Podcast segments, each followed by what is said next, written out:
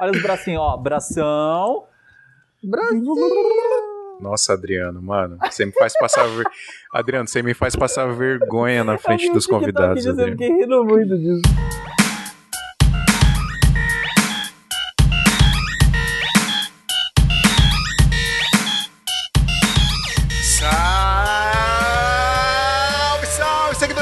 Santinha, bem-vindos a mais um episódio do Sangue Tamanho do Iso Alto. Eu sou o Fio Rocha e aqui a gente fala sobre audiovisual. Estou aqui com um timaço muito top aqui porque hoje vai ter treta. Hoje vai ter treta igual a gente. Eu sempre falo que vai ter treta e nunca tem, né? Vocês se respeitam demais, galera. Vocês têm que, mano, vocês têm que se ofender, entendeu? Porque é pra gente ganhar views. A gente quer polêmica, polêmica da views. Vocês têm que ofender um pouco mais aí. Mas é o seguinte, a gente dividiu dois lados aqui, porque o tema do episódio de hoje é trampo guerrilha, né? Filmagem guerrilha, audiovisual guerrilha, e o audiovisual mais, mais raiz, mais garoto, aquele audiovisual de quando do dramato, né? É, tradicional. Que, que, a gente gosta de falar que é tradicional. Uh, eu audiovisual vou... mais engomadinho. Eu estou sentindo uma treta! Isso. calma que você vai tomar calma, um lado. Filho, calma, Luquinhas, calma, Luquinhas. Eu vou tentar mediar aqui essa briga, né? De um lado vai estar tá o Heineken, do outro o Luquinhas, do outro não, de um lado vai estar o Heineken e o Rafa Costa, e do outro vai estar o Luquinhas e o Adriano. Vou apresentar com mais calma daqui oh, a cara, pouco. O cara já saiu dividindo, mano. É, eu queria ficar no, no time do vai Luquinhas. Eu, que, eu, quero. Não, o Luquinhas é nosso. Oh, sai fora, rapaz. Mas antes da gente começar essa gravação. Heineken. Aí, aí. o, o, o, tá aqui, ó, né, cara? A gente vai ganhar os caras vão ganhar fácil porque eles já estão brigando entre eles, ó. Aproveitem isso aí, pessoal. Eles já querem. Aproveitem a briga interna aí. Mas antes da gente começar a gravar, pessoal, eu preciso muito pedir ajuda de vocês lá no nosso PicPay. Se você gosta do nosso conteúdo, se você gosta de Santa Mãe do Alto, ajuda a gente lá no PicPay assinando o nosso plano de 15 reais por mês, super baratinho, só 15 reais por mês. E além de você ajudar a gente nunca parar de fazer isso aqui, você ainda vai ter acesso ao nosso grupo secreto do WhatsApp, que a gente fala literalmente 24 horas por dia sobre audiovisual lá e rola net network, rola dica, rola um monte de coisa legal. E se você não pode pagar esses 15 reais por mês, se você não pode ajudar a gente dessa forma, tem muitas outras formas de você ajudar. Dá 5 estrelas pra gente no iTunes, segue a gente lá no Spotify, curte o vídeo aqui no YouTube, se inscreve no canal e divulga pros seus amigos também, que isso faz muita diferença pra gente aqui. Beleza? Muito obrigado e para fazer o PicPay é muito fácil, é só baixar o aplicativo, clicar em pagar, procurar por seu tamanho do alto e fazer o plano de 15 reais por mês. Mas vamos ao nosso episódio sem mais delongas. Deixa eu apresentar, eu nem apresentei. Heineken, estamos aqui com você, Heineken. Olá, gurizada, e aí, tudo bem? Tudo bem. Luquinhas. Muito obrigado pelo convite. Tamo junto. Segundo episódio, hein? Que venha muito mais. Luquinhas. Terceiro, cara, já fiz um. Ah, é, com... que eu não tava, eu sempre esqueço. É, é que se eu não, se eu não tô, não, não, não teve, entendeu? Não, não importa. Mentira. Luquinhas, estamos aqui com você, Luquinhas. Salve, galerinha. Mais uma vez aí, um prazer estar com vocês. É nós. Estamos aqui com o Rafa Costa, ilustríssimo Rafa Costa, lá do Sala de Edição, nosso concorrente. Olá, sejam todos muito bem-vindos. Salve, galera, é um prazer estar aqui. Obrigado pelo convite mais uma vez aí. Estamos é entre nóis. irmãos aqui, podcasters. É, é, sempre uma alegria reunir a galera. Irmãos, o cara já começou com respeito, tá vendo? Ai, ai, até ver. é Adriano Fontaine. Mas, mas é, a briga, briga, de irmãos são, são as melhores. Né? É verdade, são as mais embaçadas, né? De novo, Adriano Fontaine. Quase se mata, mas ainda continua na amizade. Vamos lá então, pessoal. Ó, então, é isso mesmo. Vai ser Guerrilha, Adriano e Luquinhas contra tradicional Heineken e Rafa Costa? É isso, vai ser isso, né? É eu, isso ó, e você que é, é o cara que, que segue essas duas áreas, né? Porque você tem trampos que é bem tradicionais, trampos que é bem guerrilha. Eu acho que é, você mais ou menos, mais ou menos. Eu, eu, ó, eu não vou falar. Pra, no final do episódio, direi para qual lado eu estou pendendo mais nesta balança. Ufa, até o final. Olha, eu, eu estou super apresentador de. né? Ó, só que não, não vale, porque o Rafa e o, e o Heineken já gravaram um episódio com com o Duca do Audiovisuano aí, que eles já, já treinaram todas as argumentações deles aí contra a gente. Mas guerrilha ó, não precisa não, treinar, quem... Adriano. Guerrilha chega na hora Verdade, e faz o bagulho. Mas, guerrilha, ó, guerrilha filma com um pedaço de parafuso, sem câmera, sem nada. Guerrilha filma com celular. o episódio do, do Rafa, ouve lá no Sala de Edição, que foi o episódio que saiu semana passada agora. Qual que é o número do episódio, Rafa? 75, valorize seu trabalho. Aí, ó. Aí. Vocês vão saber mais ainda sobre o, as opiniões deles aí. Mas vamos, vamos trinchar. É isso aí. Show!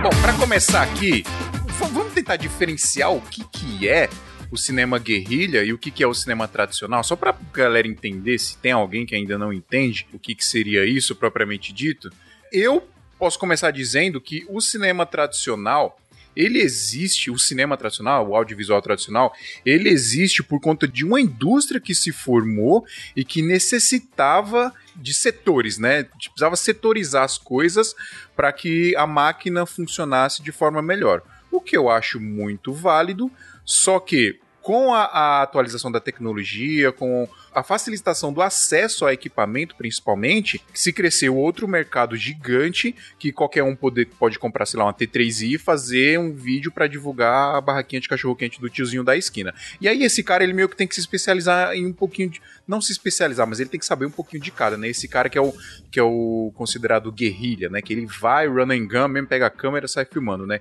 Diferente do outro, do tradicional que tem todo esse esquema. O Rafa, por exemplo, o Rafa é, é editor montador, montador, né? O Rafa e o Heineken também, vocês são montadores, né? Vocês são dessa desse setor, setor de montagem barra pós-produção ali. É isso mesmo? Vocês concordam comigo? Acho que eu tô falando besteira. Olha, eu posso começar? Por favor. Assim, eu posso. Eu não quero entrar na contramão do episódio de, de fato, destruir a ideia mas eu acredito que essa dicotomia entre uma coisa muito tradicional e uma coisa muito de guerrilha, ela é um pouco falaciosa. Eu não acredito que ela seja de fato tão definida assim, sabe? Eu consigo definir para mim claramente duas ideias. Eu até separei essas, essas duas ideias para poder tentar explicar o meu ponto de vista em relação a esse problema que nós temos hoje. Ó, não né? vai estar tá capando quente nessa treta, não, mano. É treta. não, assim, eu entendo que existam dois tipos de pessoas, digamos assim. Você tem o amador, que é a pessoa que trabalha, mas como por, por amor mesmo. Ele não precisa do dinheiro para aquilo ali, ele faz aquilo qualquer que seja a coisa, ele faz aquilo porque ele quer fazer, porque ele ama aquela história. E se der errado financeiramente, tudo bem. Se ele não conseguir financiamento com aquilo, tudo bem. E ele vai levando porque ele gosta. É o cara de fim de semana, é, trabalha e, com e acho TI. que é importante, o Heineken, acho que é importante dizer que quando você diz amador, não é no sentido pejorativo da palavra, Não, né? não, é no sentido, no, no sentido de que não é profissional. É importante e dizer porque tem gente que não entende isso. Que não que vive eu, disso, eu, vamos dizer assim, né? Profissional isso, o profissional é, é o cara que, que vive, vive da profissão. Isso, ele paga exato. as contas com aquele dinheiro. Então, é um fotógrafo fotógrafo profissional, ele, ele ganha dinheiro fotografando. Na minha opinião, principalmente para esse episódio, eu só quero falar com os profissionais e sobre os profissionais. Eu não estou preocupado e nem quero levar em consideração as pessoas que não financiam sua vida através desse produto artístico. Ah, então não, eu mas, divido assim. Mas o, o, o, a galera é essa mesmo. É, mesmo a galera guerrilha que tá fazendo, tipo, tá trampando com praticamente Sim. nada. Não, então, por isso que, eu, por isso que eu quis começar com esse ponto, porque assim, eu, eu sei que existe uma diferença para mim muito clara entre as pessoas que fazem isso por amor e porque gostam e as pessoas que pagam suas contas com isso. Dentro desses grupos que pagam suas contas com isso, que eu chamo de profissional, eu não acho que consiga existir muitas diferenças entre as pessoas que trabalham com videomaker ou cinema, ou guerrilha, ou é, coisas acadêmicas. Eu acho que existe uma distinção clara entre os profissionais, que é as pessoas que aprenderam a fazer o ofício na lida, na rua, fazendo o seu dia a dia, aprendendo sozinho, aprendendo um com o outro, aprendendo de vídeo no YouTube, enfim, na lida mesmo, que é o que vocês chamam de guerrilha, e os que vieram na da tora, academia. O Heine, aprendendo na e tora. os que vieram na academia, né, que tem um background acadêmico, que fizeram uma faculdade de cinema, uma faculdade de audiovisual, fizeram uma formação formal sobre aquilo, mas eu encaro que eles estão no mesmo lugar de conhecimento técnico e de talento, né, dependendo do trabalho da pessoa. Tem gente que se forma por 25 anos anos dentro da universidade e é uma porcaria para fazer iluminação. E tem gente que está 20 anos é, fazendo trabalho de áudio e não sabe exportar um Wave. Tipo, gente ruim tem, os dois, tem nos dois lados, sim, né? Assim. Sim. Então, eu entendo que a dicotomia ela é saudável para discutir, mas ela não é muito aplicável. Para mim, eu só consigo diferenciar os, os, que não trabalham com isso, que gostam de falar. Daí eu ponho cinéfilos no meio, que são pessoas que, tipo, gostam de discutir sobre o cinema, mas eles não vivem disso, sabe? Tipo, eles não, não ganham dinheiro com isso. Cara trabalha em TI ou, sei lá, jornalismo, e, e, e na, na, verdade tá, tem um blog sobre cinema, por exemplo, sabe? Ou faz fotografia de fim de semana, mas não, não tem que editar uma foto, colorir uma pele todo dia, sabe? Tem sempre uma foto para entregar para o cliente. É, eu diferencio nesse sentido. Uma mais para ele, né? Uhum. É, eu, eu, eu, colocaria também um ponto, acho que para a gente começar, que é importante é, é, é, bater que isso é uma realidade mundial, não é só brasileira, mas eu acho que é uma coisa que diz muito respeito à realidade sociocultural econômica do mundo, né? ainda mais num país de terceiro mundo. Porque uhum. eu acho que. Eu também concordo com o Heineken, acho que não tem essa diferença. É, a gente até discutiu no episódio que você falou, Adriano, sobre essa questão de uhum. que. A gente vai falar mais pra frente, mas eu sinto falta que é, esse background seja algo que, que dite mais as regras e que dê referências para as pessoas, né? Uhum. Então, perante essa realidade que a gente vive, o que acontece é que realmente nem todo mundo, primeiro, pode fazer uma faculdade, é, ou às vezes pode pagar, mas não tem tempo, sabe? Mora longe, essa coisa de distância, é, cidades muito grandes, com dificuldade de locomoção e tal. Enfim, são vários fatores que dificultam a pessoa ter acesso é, ao ensino, né? Ao, a, a, a, informação. E é o que acontece que, uh, como o Phil falou, com a, a tecnologia se desenvolvendo, é, YouTube, a informação se dissipando, pulverizando, as pessoas começam a fazer, olha, não, não consigo fazer minha faculdade, eu vou, eu vou pegar minha câmera e vou fazer. Então não tem muita escolha, sacou? É, existe é... até. Desculpa te interromper, Rafa, mas existe. Começou a, a rolar até uma espécie de preconceito com a faculdade de produção de vídeo, faculdade de cinema, por exemplo. É, sabe por quê? Porque eu, eu acho que é uma coisa Sabe aquela coisa, tipo, cara, eu não alcanço, então, cara, então não, meu, não, não preciso, sacou? Tipo, ah, nem queria mesmo, sabe? É, e não é por maldade, porque a maldade é justamente não, essas pessoas não poderem fazer, entendeu? Eu acho que tem gente que talvez pense o contrário. Hoje eu penso um pouquinho o contrário, eu teria feito cursos técnicos antes da minha faculdade, mas eu acho a faculdade muito importante, teria feito de novo, e acho que todo mundo tem que fazer, é uma formação a mais de vida. Enfim, é, é, é, é conhecimento, né? Mas eu acho que é isso, acho que rola esse preconceito porque muita gente vem perguntar para mim aqui no sala também. É, ah, mas e aí, você faria? Você faz?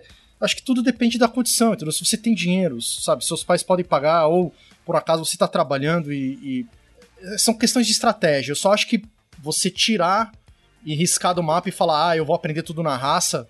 Cara, desculpa, você não vai aprender tudo na raça, entendeu? Na faculdade, a gente tem umas aulas assim que eu nunca, sei lá, para não falar que você não vai aprender, é difícil pra caramba. A não ser que você siga o canal do Luquinhas, que o cara dá várias aulas, ele lê livro pra galera, entendeu? Ele traz o conteúdo todo requintado. Mas assim, a verdade é que você não vai sentar numa. Dificilmente o videomaker vai sentar, e eu sentaria se eu não tivesse feito faculdade, pra, sei lá, estudar sociologia, é, metodologia de pesquisa, é, filosofia, sacou? Então, são coisas que a coisa da prática é muito legal, ela te dá um acesso muito rápido. É, só que o que a gente sente hoje, até acho que essa pauta surgiu, né, revelar um pouco para os ouvintes aqui, de uma conversa que a gente teve no nosso grupo de, de podcasters, porque justamente a gente ficou pensando nisso, né, de a precarização do serviço é, versus essa coisa de, ah, por que, que eu tenho que fazer tudo em etapas se eu posso fazer tudo sozinho, né?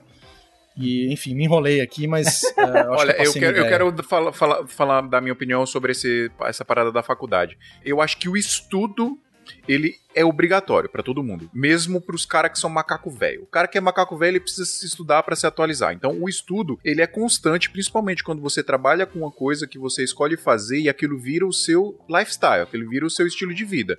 E eu já falei isso aqui em algum outro episódio que um médico ele não é médico só, sei lá, das 8 da manhã às 5 da tarde. Ele é médico full time. Ele dorme e acorda sendo médico. O papo de bar com, com, os amigos deles é de médico. Dificilmente ele vai desvincular disso. Então isso acontece com audiovisual também, isso acontece com essas, essas áreas mais de carreira mesmo, né? Sei lá, o cara é advogado, ele vai viver o direito, sacou? Eu já falei isso em algum outro episódio, se eu não me engano. E isso envolve o estudo também. Então você está sempre estudando, está sempre se atualizando. Eu, eu vi um Nerdcast, inclusive, Nerdcast Profissão Direito, profissão, profissão advogado recentemente, e os próprios advogados estavam falando, cara, saiu uma lei agora de manhã, à noite ela já mudou. Então a gente precisa literalmente estar 24 horas se atualizando sobre as paradas. E no, na nossa área é assim também. Então, dito isso, acho que o estudo ele é sim obrigatório. Acho que a gente tem que estar sempre estudando, sempre se atualizando, até para até coisas que eu já sei. Eu particularmente gosto de ouvir o ponto de vista de outras pessoas sobre aquilo que eu já sei porque às vezes um ponto de vista diferente sobre aquilo vai me dar algum insight, sacou? E eu acho isso muito legal. Agora, a faculdade tem a parada também do, do, do financeiro, lógico.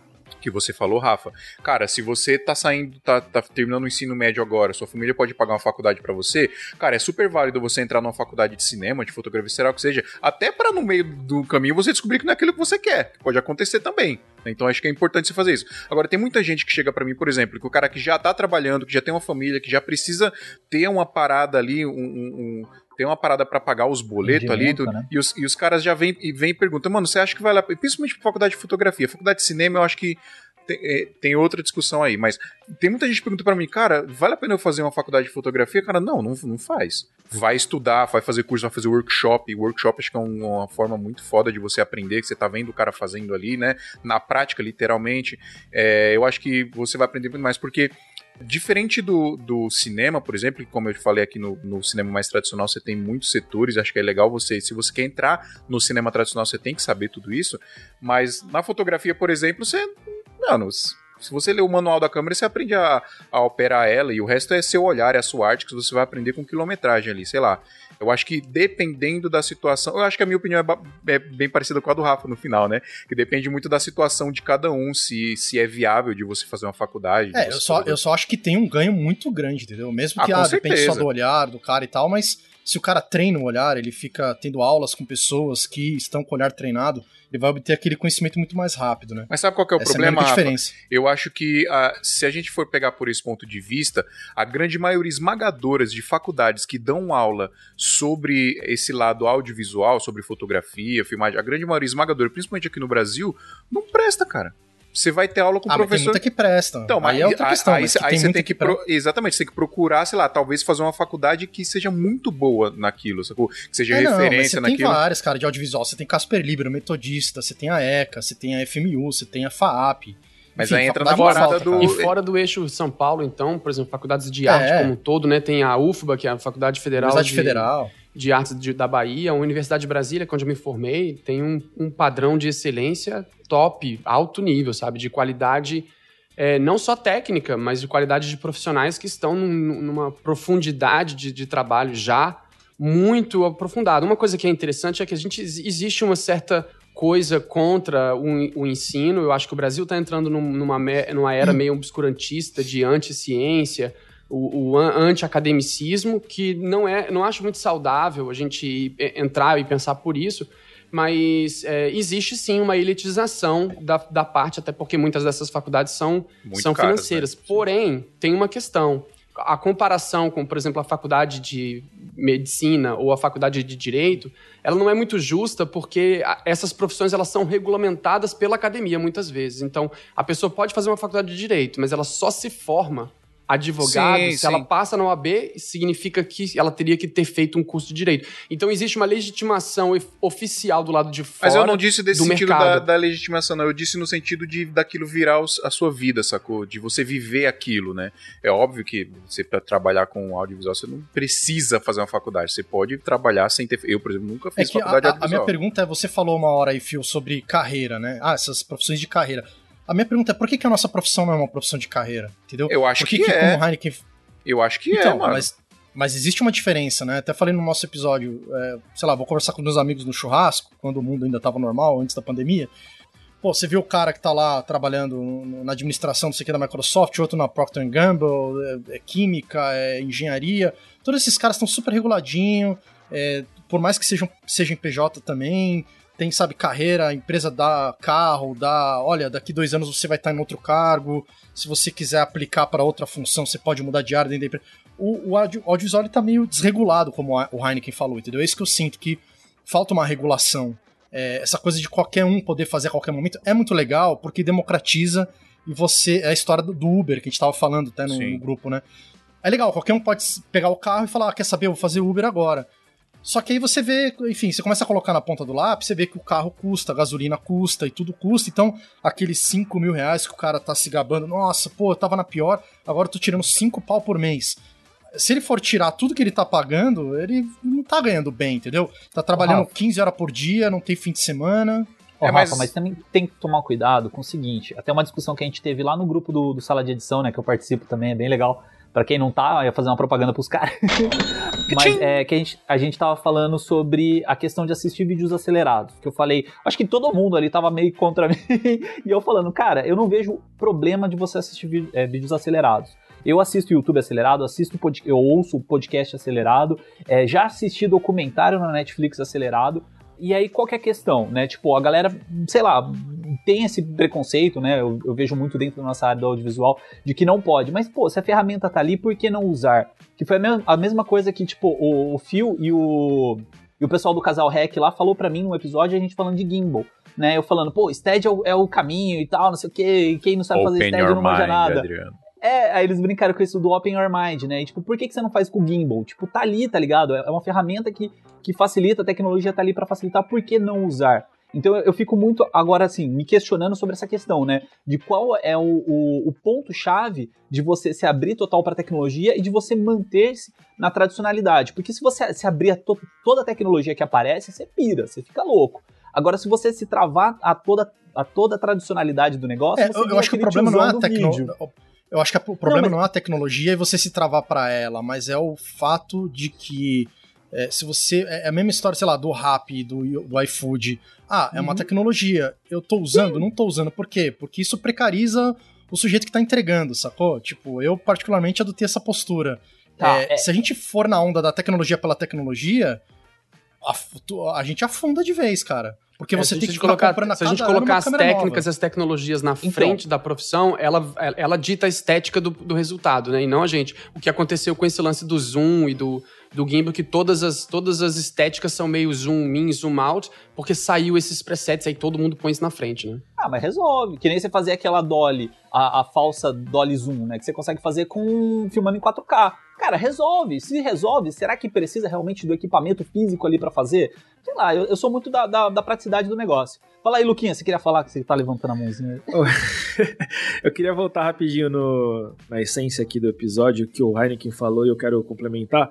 O lance de. Eu também não acredito que o, o cinema tradicional e o guerrilha sejam antagônicos aí, nem, nem que haja uma dicotomia, e sim uma diferença de escolas, é, principalmente porque se a gente vê a história do cinema e, e, a, e principalmente a galera que trabalha com cinema no Brasil e que, consequentemente, acaba fazendo publicidade, que eu acho que é o braço que, que traz um, o dinheiro para quem trabalha com cinema poder sobreviver também, já que o cinema no Brasil não é uma indústria lucrativa, não tem investidor, não é como funciona, por exemplo, nos Estados Unidos.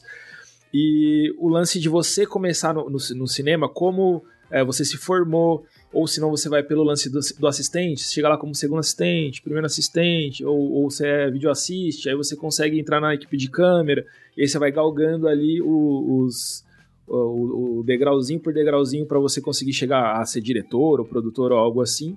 Enquanto na outra escola da guerrilha, a gente tem aí, eu posso incluir aí a galera de casamento, que faz casamento desde antes de, de ter DSLR, os câmeras, por exemplo, de TV, que eles têm o horário deles, o ponto, etc. Eles trabalham formalmente, só que eles pegam um equipamento, muitas vezes, muitas vezes eles só têm o conhecimento daquele equipamento específico que eles trabalham, e eles saem na rua gravando no estilo guerrilha, que é improvisando e tudo mais. Então, assim, há uma mistura do, do resultado dessas escolas, mas são escolas diferentes. E também, como complementando aqui o lance da mistura, tem uma série muito boa na Netflix, que é uma minissérie que chama Five Comeback, são diretores fodas dos anos, anos 40, se não me engano, tem o Ford, e os caras pegam as câmeras de mão, as primeiras câmeras de mão e vão pra guerra, eles são literalmente filmmakers de guerrilha. Eles vão para a Segunda Guerra filmar o, o campo de batalha. Eles estão numa situação de guerrilha, de improviso, de câmera na mão, mas eles são da escola formal do cinema. Então acho que é, são escolas diferentes que se misturam, mas talvez o que a gente queira dizer aqui é mais um lance de resultado e consequência dos tempos que a gente vive, tanto de tecnologia, tanto de o financeiro mesmo, como o Rafa falou.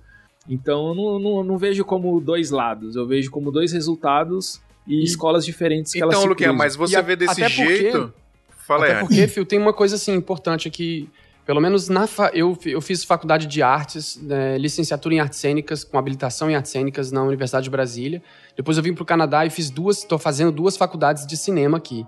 E todos os professores que eu tive da, dessa área bem acadêmica, e eu sou uma pessoa bem acadêmica, todos Todos eles, em algum momento trabalharam com casamento ou ainda trabalham com publicidade. Tipo, essa, essa ideia de que existem dois profissionais é meio, como o Luquinha colocou, é meio mais ou menos, porque na verdade o, o, professor de casamento que trabalhou muito tempo pega muita experiência uma faculdade de contrato. Ó, você está muito acostumado a fazer isso, você tem que vir dar aula disso numa, numa, estrutura mais formalizada.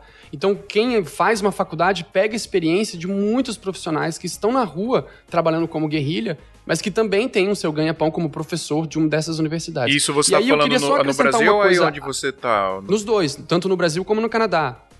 Por isso que eu disse que eu fiz no Brasil uhum, primeiro e fiz sim. aqui, e nenhum desses não é diferente. Aqui eu tive um professor que é bem de, de guerrilha de cinema, que o cara fazia era quase analfabeto e botava fita no set, sabe? E hoje tá dando aula na universidade. Hoje é um senhorzão. Mas a vida dele foi, foi de, de, de luta. Sim. E ele sempre usa esses exemplos. E aí, tá precisando comprar equipamento ou fazer upgrade e não sabe o melhor lugar para fazer isso? Na Brasil Box, além de ter um atendimento excepcional que vai te direcionar a adquirir o melhor equipamento para sua necessidade, você ainda vai ter a melhor negociação, podendo pagar em até 12 vezes sem juros ou negociar aquele valor à vista que só a Brasil Box tem. Receba o seu equipamento em casa ou no trabalho com total total confiança e segurança. A gente aqui do SMIA garante isso para você. Se você entrar no site e não encontrar o equipamento que você procura, é só entrar em contato com eles que eles podem providenciar isso para você, contando o valor de frete e o valor de importação. Quer comprar equipamentos de filmagem e fotografia com o melhor preço, o melhor prazo e o melhor atendimento? brasilbox.com.br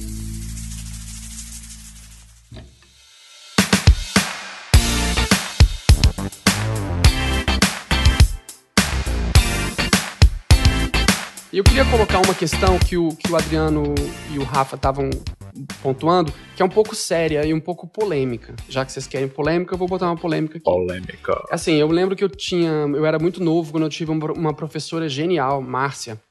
Fantástica professora que me abriu a cabeça para a vida toda. Ela chegou e falou assim: Você sabe por que, que as pessoas chamam as professoras de ensino fundamental básico de tia? Eu, ah, sei lá, a gente acostuma. Mas sabe por que o problema é chamar de tia em vez de chamar de professora? Porque tia não faz greve e porque tia não reclama de baixo salário. Porque tia é da família.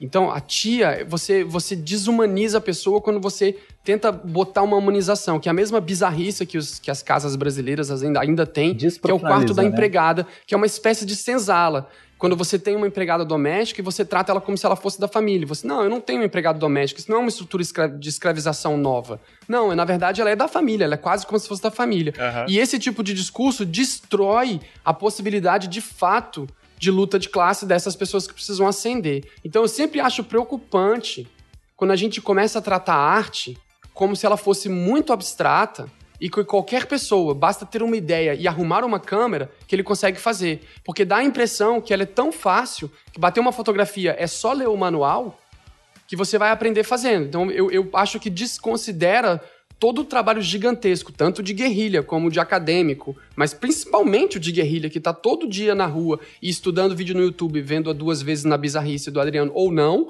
ou vendo uma vez só de velocidade, mas aprendendo de fato para ter uma fotografia. Então não é só o cara ter uma ideia, ser criativo, entre aspas, ler o manual, que ele vira fotógrafo, né?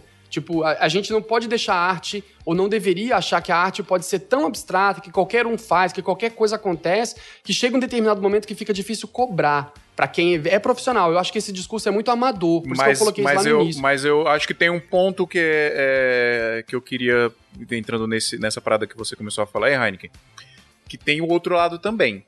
Por exemplo, vou usar o exemplo do, do funk aqui no Brasil. O funk, hoje, ele é um estilo mainstream. Hoje, grandes produtores do Brasil fazem o funk como estilo mainstream pra Anitta, pra... e é o que movimenta a indústria da, da música hoje no Brasil, é isso. Nem o sertanejo tá tão forte quanto o funk mais hoje em dia. Então acho que é o que movimenta, que é o que dá dinheiro para a indústria da música no Brasil hoje, é, é isso. Né? O funk, o tecnobrega, sei lá, essas paradas aí.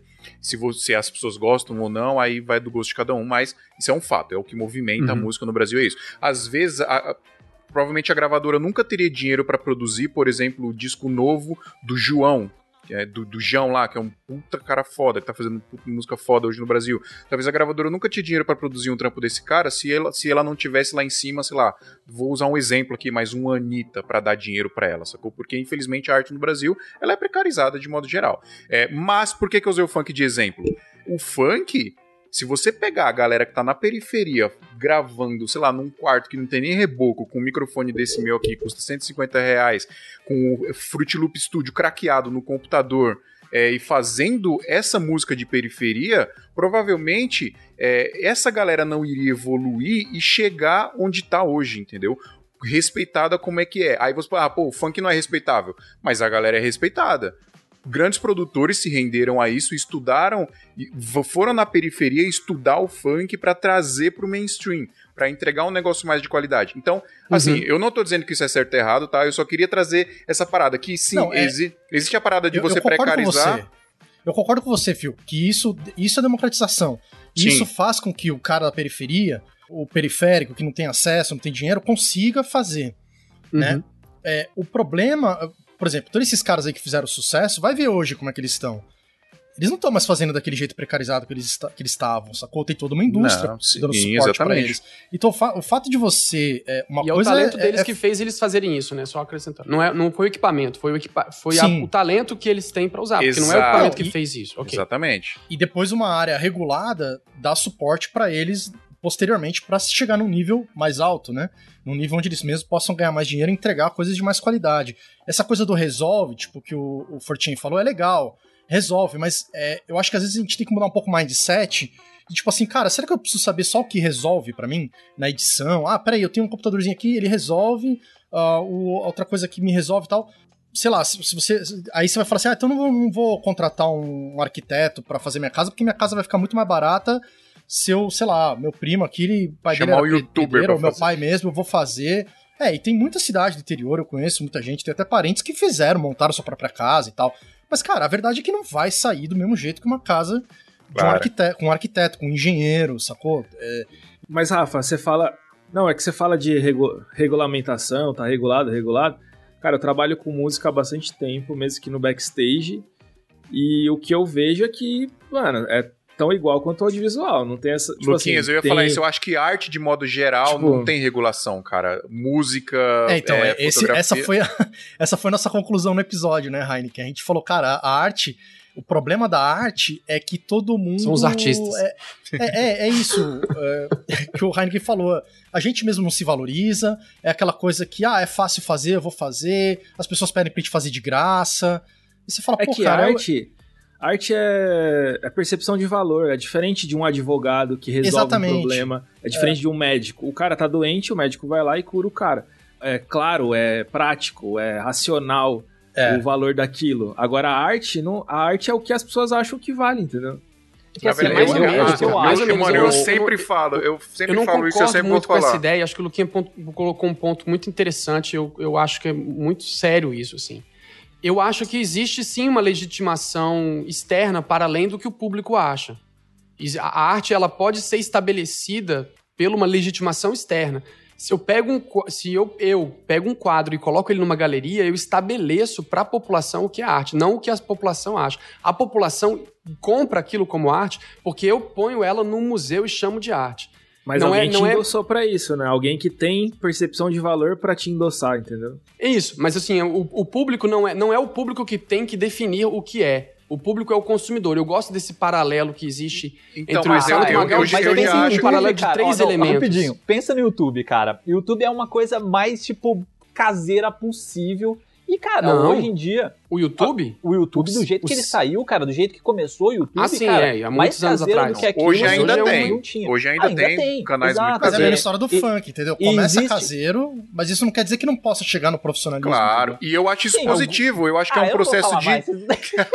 Agora ninguém deixa você falar, Adriano. É porque eu achei, Porra, eu achei que o Luquinha tava falando uma coisa que eu queria que ele terminasse de falar e ele não terminou de falar.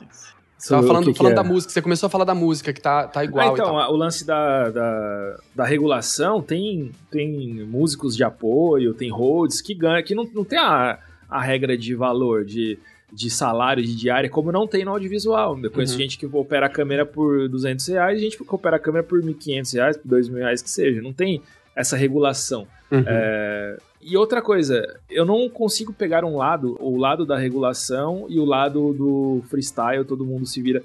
Porque eu realmente eu não entendo, eu não tenho dados suficientes, estudo suficiente para saber o futuro disso. O que a hum. gente sabe é só o que rolou pro passado. Eu não sei se hoje, se tivesse uma regulação do audiovisual, etc, etc, como que funcionaria isso? Mesmo porque é muito grande. Você vai regular o cara do, do casamento, ao mesmo tempo que você regula o cara da publicidade, que regula o cara que faz os videozinhos de YouTube, que edita os nuggetzinhos do, do Érico Rocha lá. Tipo, é muito complexo, entendeu? Mas eu, eu acho que isso é complexo por conta desse movimento de todo mundo fazer uma, um cara fazer tudo, sacou? Porque se você pegar, a gente tem a Associação dos Montadores de Cinema, tem a EDT dos Editores Audiovisuais do Rio, tem dos assistentes de montagem, tem dos produtores de elenco, tem dos câmeras, tem a ABC, que é a Associação Brasileira de Cinematografia. Então, é, eu acho o, o, que a gente sairia ganhando, né, pensando em proposta, seria a união mesmo de, por exemplo, uhum. ah, vamos unir aqui os editores de casamento, os filmmakers de casamento ah, tem a galera que dirige drone, que pilota drone. Sei lá, é segmentar. Eu particularmente eu acho que, acho que de... isso é uma utopia que não funciona mais nos dias de hoje, que não funcionaria daqui para frente mais. Acho que não existiria você, esse, mas esse eu esquema. acho que você tem, um, você tem um podcast chamado Santa Mãe do Visual que reúne um monte de gente para discutir sobre esse assunto. O que você vive é essa utopia. O que eu acho que é esse que eu lance, é, é, usar esses tipos de espaço, como sala de edição, como, como o Santa Mãe do Iso Alto, que são lugares em que você reúne os profissionais vindo de qualquer lugar, porque, por exemplo, eu tô aqui no Canadá, né? O Rafa mora, quer dizer, a gente tem lugares diferentes, a gente está no mesmo lugar discutindo um mesmo objeto. Pro ouvinte, é fundamental ter esse tipo de programa.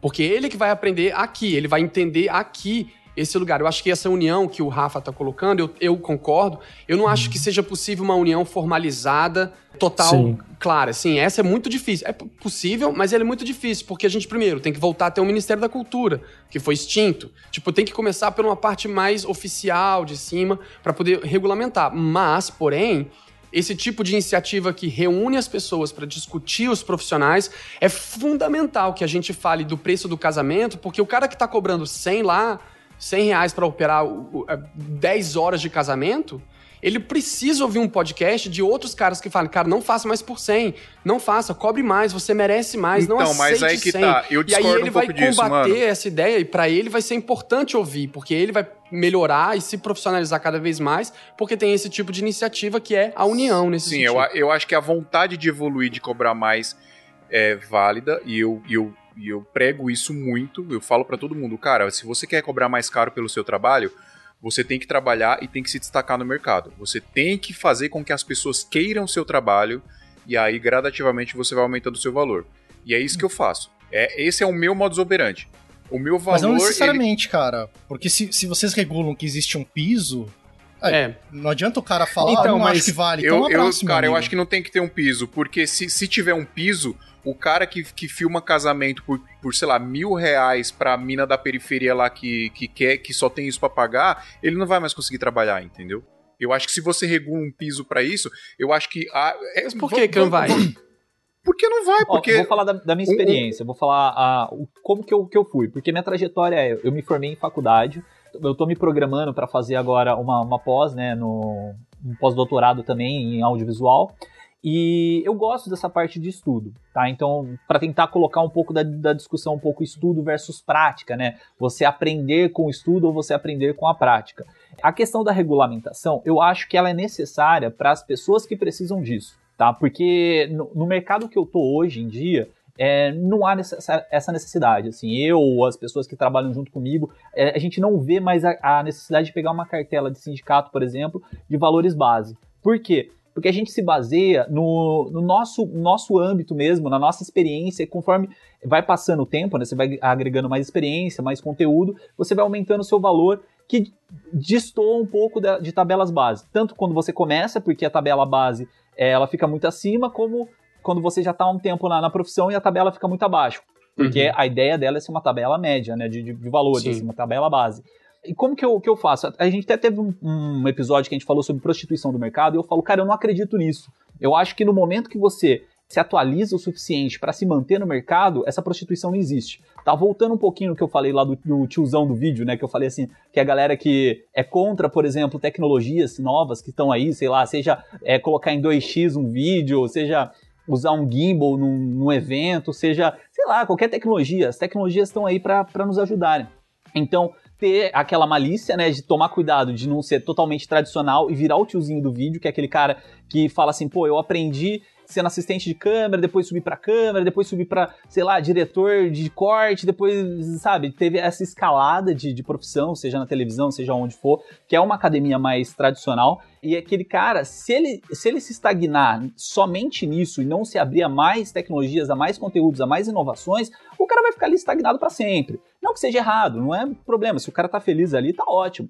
Tá é, bom pra e também ele, não né? ser é, e, e, também não ser aquele cara que, que abraça a tecnologia que nem maluco e quer comprar e acha que só ter equipamento novo vai, vai resolver o problema e não precisa estudar, entendeu? Então eu acho que tem que ter esse balanço ali de tanto de estudo como de prática. Tipo, é, você vai começar com a prática, cara, busca estudar, vai começar estudando academicamente ou sei lá, pegando uma profissão que você vai escalando cargos, né? Então, também busca praticar de coisas diferentes, busca coisas novas, porque, tipo assim, a, a faculdade para mim, não foi uma experiência muito legal. Assim, eu, eu vi, assim, alguns professores faziam uma, uma, baita de uma diferença no curso. Então eram professores específicos que davam a cara pro curso. Mas a grande maioria, para mim, Adriano, não funcionou muito bem. Então não é uma parada que eu indico. Eu não gosto de indicar faculdade porque para mim foi anos que eu poderia estar estudando coisas mais práticas, coisas mais objetivas, que eu poderia ter aprendido muito mais e eu estava lá na faculdade.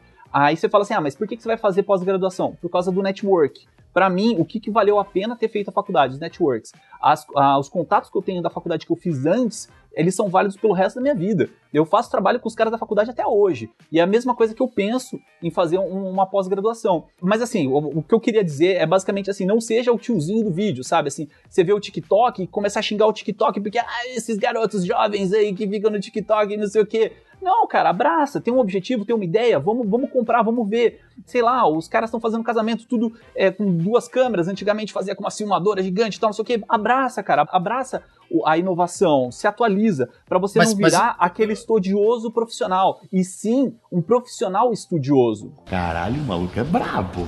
Porra! Mas eu, eu não vejo essa diferença, cara, entre o mundo acadêmico e produtoras e a guerrilha na questão de tecnologia. Ah, a mano, tecnologia... tem muito cara que fica estudando milhares de anos, aí eles querem, tipo, jogar regra na tua cabeça, mano. Isso que me dá raiva. Tipo, o cara é aquele, é aquele é, estudioso profissional. E, mano, tá errado, velho. Você quer ser um profissional bom? Seja um profissional estudioso, um cara que aplica aquilo que aprende e estuda mais para ter mais conteúdo, do que ficar, tipo, só estudando e ficar teórico. Qual, qual foi a faculdade que tu fizesse?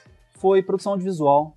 Não, mas eu acho que é, tem mesmo esse tipo de gente que só quer. O cara senta para trocar ideia com você, começa a lançar um monte de termo ali que você tem que ficar. O, o que, que você é tá que? É que eu sinto, que sabe o que eu sinto? Existe mas eu acho que não é todo mundo também. assim, não. É, tem, tem esse preconceito.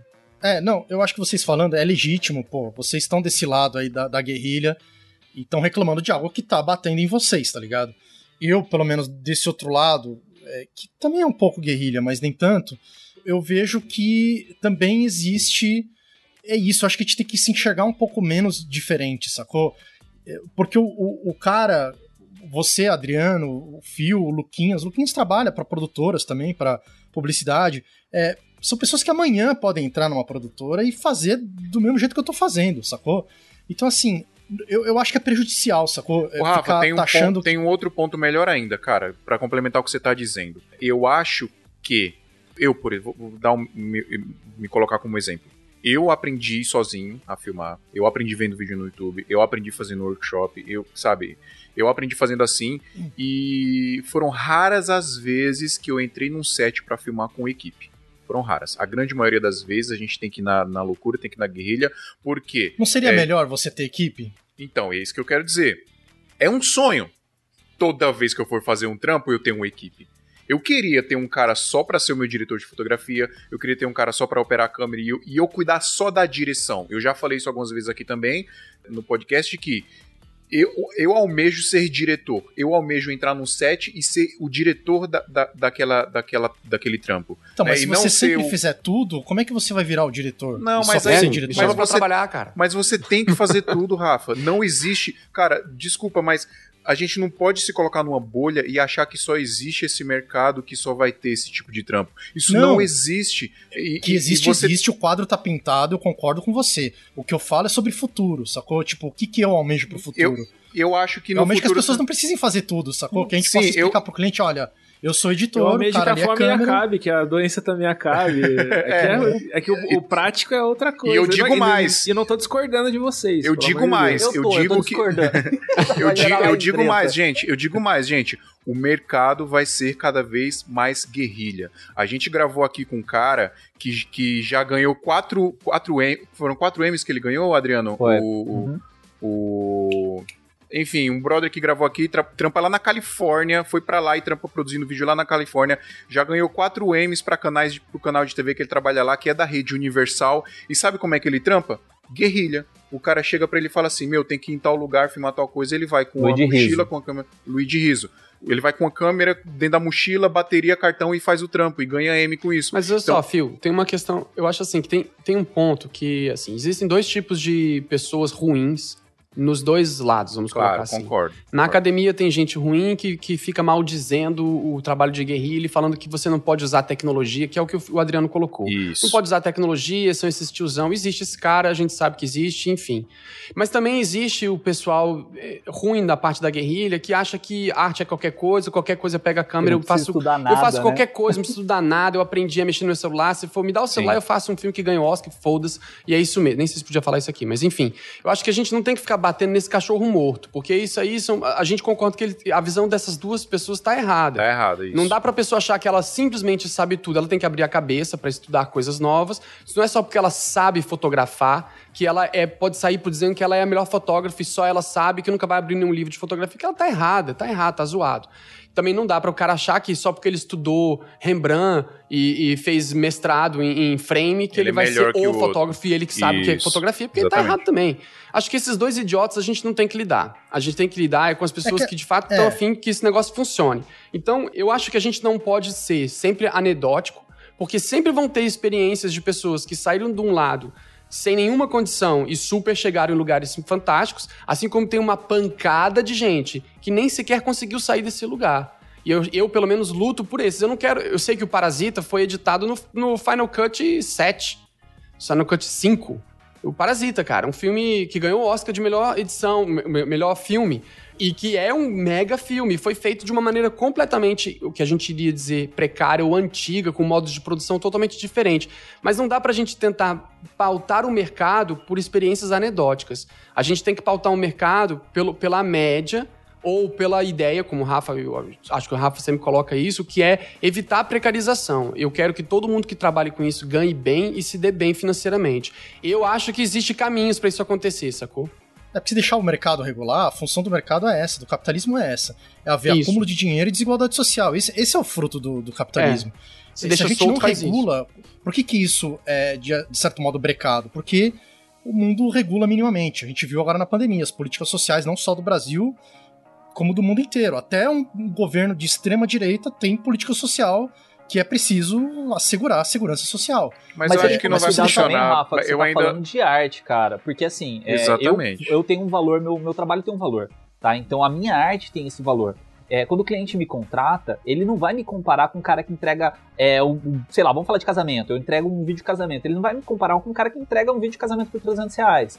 Entendeu? Ele vai me comparar, talvez, com alguém que esteja na, na mesma área que eu, no mesmo, mesmo nível técnico que eu, que, que conseguiu bater o, o sentimento dessa pessoa da mesma forma que eu consegui bater, entendeu? E mesmo assim ainda é uma concorrência bem, bem diferente. Então eu, eu vejo dessa forma, assim, quando você vende um vídeo e ainda partindo mais dessa área de guerrilha, assim, de casamento, de publicidades menores e tal, é, você tá vendendo a arte, cara. Então é difícil você querer ficar comparando o preço pra cima e o preço pra baixo, porque vai do budget do cara que tem É, ali, eu acho, do- eu acho que a regulação ali. é legal, a regulação é legal, eu, eu não sou contra a regulação, mas eu acho que ela tem que ser feita, ela tem que ser estudada muito minuciosamente, tem que ser feita apontando para aquele mercado específico Mas é que, na e seja verdade, bom para aquele verdade, mercado.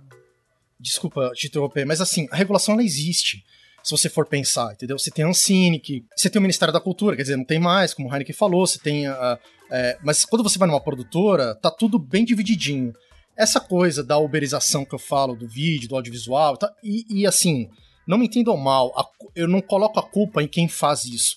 Eu coloco a culpa é, Quem paga? em como isso se estabeleceu, o sistema que estabeleceu isso, sacou? Tipo, Uhum. é lógico que se eu tivesse começando, eu faria a mesma coisa e apoio quem tá fazendo e não, não tem que parar de fazer e tem que fazer mesmo. E se você tá precisando pagar seu boleto e precisa fazer mais barato, faça, pague o seu boleto, não passe fome, não passe, enfim, necessidade vai, né? Vai do jeito que dá. Mas assim, se a gente aceitar isso, sacou? Porque é, o ponto é que a gente tá. Eu, eu, vejo que a gente aceita esse, esse cenário, sacou? E fica achando, não, não, mas se eu for melhor, o cara vai me pagar mais, sacou? Tipo, eu não sei. É, é, eu, eu, eu, Rafa, eu acho que eu concordo com você que a gente não tem que aceitar. Eu acho que seria o um mundo perfeito se a gente não precisasse disso. Acho que a gente até falou disso no, lá no nosso grupo do Telegram. Seria muito bom se a gente não precisasse dessa uberização. E quando eu falo uberização, não tô falando nem do Uber. É, a gente, essa palavra virou um, um adjetivo, né? Da, da gente meio todo que. todo mundo que pode entrar no mercado Exatamente. e aplicar aquela profissão. Mas, mas eu acho que, infelizmente, a nossa situação socioeconômica do nosso país precisa Sim, disso, é. sacou? Infelizmente. Ei, quer acelerar o seu crescimento e os seus conhecimentos em produção de vídeo ou fotografia? Não tem melhor lugar para você fazer isso do que na AV Makers. A AV Makers é a maior escola online para profissionais de audiovisual e fotografia do Brasil. São mais de 100 cursos ministrados por professores altamente qualificados que atuam no mercado e vão te ajudar a crescer como profissional e artista. São cursos para filmmakers, fotógrafos, produtores, editores, diretores, operadores de som e mixagem, coloristas, animadores, motion designers, youtubers, infoprodutores e muito mais. E você paga paga apenas uma assinatura para ter acesso a absolutamente todo o conteúdo que tá lá. Lembrando que na nossa mão é mais barato, hein? Usando o nosso cupom SMIA77 no ato da assinatura, você vai pagar apenas R$ 77,00 por mês ao invés de 129, que é o valor padrão. Quer estudar na maior escola de audiovisual e fotografia do Brasil? É só entrar em avmakers.com.br.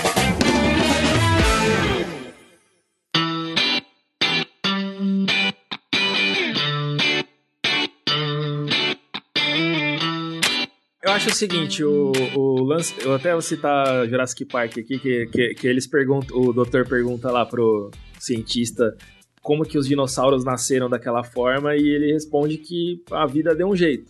E como eu falei, o, a guerrilha, a, a, até a precarização, o nome que vocês quiserem dar, o estilo de, de negócio que a gente está fazendo hoje, é um resultado. Ele é uma consequência de vários fatores. E a gente pode se indignar, a gente pode, putz, eu queria um mercado mais regulado, eu queria que todo mundo ganhasse bem, que não precisasse fazer tudo. Mas isso são, como o Phil disse, de certa forma, uma utopia. Mas isso não, não impede a gente de querer uma condição melhor para o nosso trabalho. Claro. O que, que é eu ponto. penso? O que, que eu penso quando eu crio meus conteúdos? Eu penso o seguinte: eu não. É, o capitalismo, apesar de seus problemas, para mim é o que a gente tem de menos pior. Também concordo. Só que, só que eu não tenho controle sobre governantes, sobre presidente, sobre regulação, não tenho controle sobre nada disso. Eu tenho controle sobre poucas partes da minha Você vida. Você tem que correr atrás do faço... seu, né?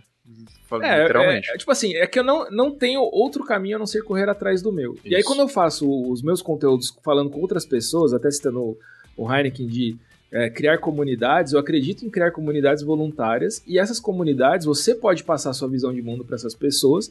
E a minha visão de mundo é que se você quer ganhar mais, se você quer ser melhor, se você quer evoluir no seu trabalho, é importante você dar atenção para o estudo. Eu, eu, sempre falo bastante de estudo. De, por exemplo, a gente fez agora uma, uma maratona de leitura. Tipo, de, em audiovisual é difícil você ver isso. A galera não, não lê e tal. O lance de, de entender como o jogo funciona e você jogar esse jogo sem você se vender, sem você ser o um mau caráter. Isso inclui uma, um outro fator que é o seguinte: eu gostaria que todo mundo ganhasse bem. Só que quando eu vou contratar alguém, será que eu tô pagando bem para essa pessoa? Será que eu tô cuidando dessa pessoa como a minha luta, como a minha militância aparenta? Então, assim, são vários fatores. E o que, que eu posso fazer com meus fatores e que é o que eu faço? Até quem já trabalhou comigo sabe. Se eu tenho uma boa verba, eu pago mais. Se eu posso contratar mais gente, eu contrato mais gente.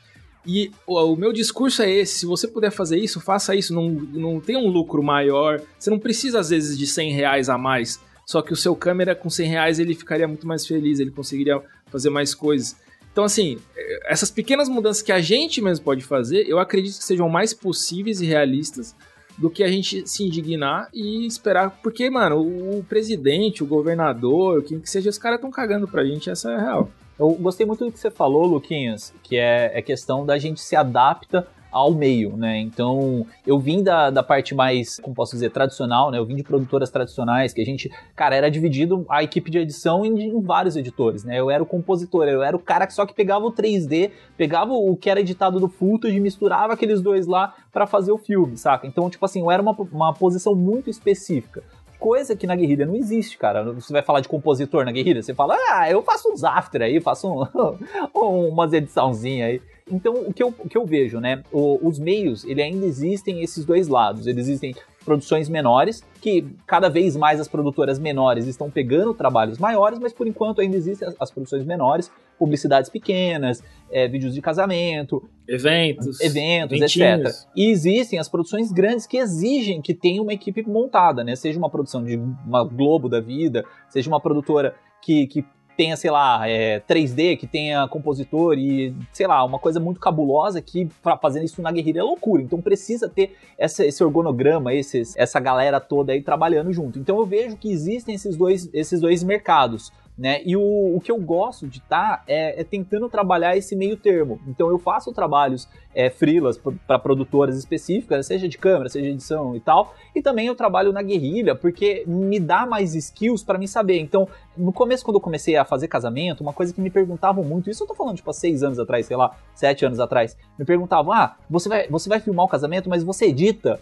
O cara já tinha a ideia, assim, se você edita, você tem noção de como captar para aquela edição. Então a guerrilha ela te permite isso, te permite passar por várias áreas e se você quiser se especializar em alguma específica, você já tem o background completo das outras passadas. Mas ao mesmo tempo, né, tipo, a questão do estudo que a gente estava falando mais acadêmica, etc, te permite se especializar muito em um conteúdo específico. O Baltarejo fala muito disso, né, no, nas aulas dele, no curso que, que ele dá na VMakers, ou mesmo no YouTube, ele fala, cara, você tem que se estudar muito, né? Seja um profissional estudioso, né? Um cara que, tipo, eu sou profissional, eu trabalho com aquilo, mas eu estou estudando cada vez mais para ter mais conteúdo e crescer e produzir, sei lá, coisas diferentes, ser original, inovador e, e, me destacar no mercado. É, acho que, mas isso aí entra, acho que um pouco do, no esquema que o Heineken falou lá no começo. Eu acho que a gente é, separar a guerrilha do tradicional talvez não se aplique, se aplique mais no, na, nessa, nessa, galera idiota que, né, que a gente, o Heineken já até falou que nem vale a pena a gente comentar sobre esses caras, mas infelizmente nessas galera idiota que é preconceituosa. Mas essa parada de você passar na guerrilha para ter experiência em várias áreas também acontece no tradicional, entre aspas. O cara também vai passar por várias áreas para ter experiência em várias coisas. Eu acho é, que na própria faculdade, a né? guerrilha ou a precarização, entre aspas, ou a uberização, entre aspas, é um mal necessário.